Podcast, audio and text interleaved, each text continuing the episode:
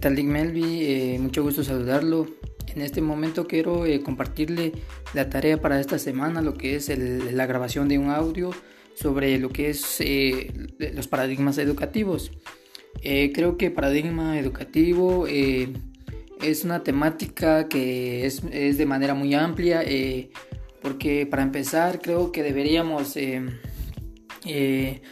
construir nuestra propia definición, ¿verdad? Y para enfocarnos directamente al tema, eh, eh, debemos resaltar que eh, paradigma es un modelo, patrón o ejemplo que debe seguirse en determinada situación.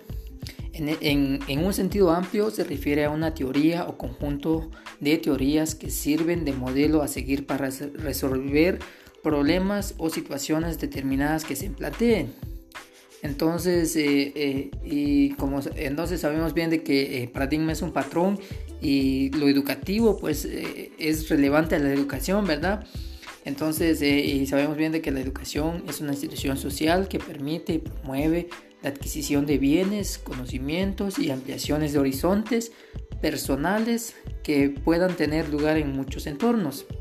Bueno, entonces ahora centrándonos en lo que es el tema principal, Sabemos de que eh, un paradigma educativo es un modelo utilizado en la educación, utilizado por un maestro, tiene un gran impacto en la forma en que el estudiante se ve a enfrentar el conocimiento y a reaccionar ante el mismo.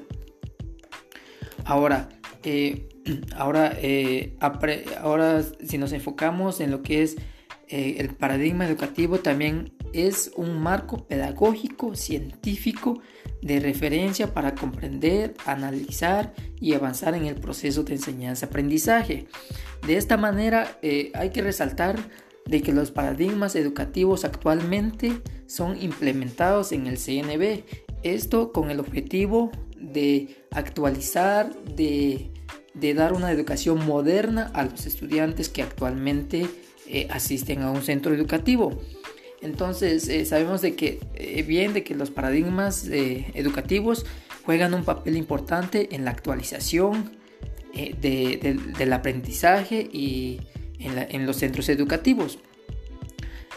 cabe resaltar que los paradigmas educativos hacen mención a cuatro de ellas y la primera es el paradigma conductista, el cual es una visión objetivista o científica de la educación, el cual aspira a resultados cuantificables, observables y concretos.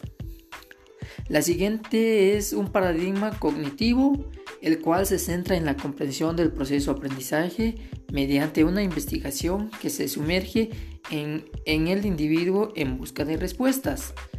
Y como tercero tenemos el paradigma ambientalista, el cual eh, también se hace llamar eh, histórico-social o social-cultural, eh, el cual se centra en, más en el proceso mismo del aprendizaje que en los resultados obtenibles.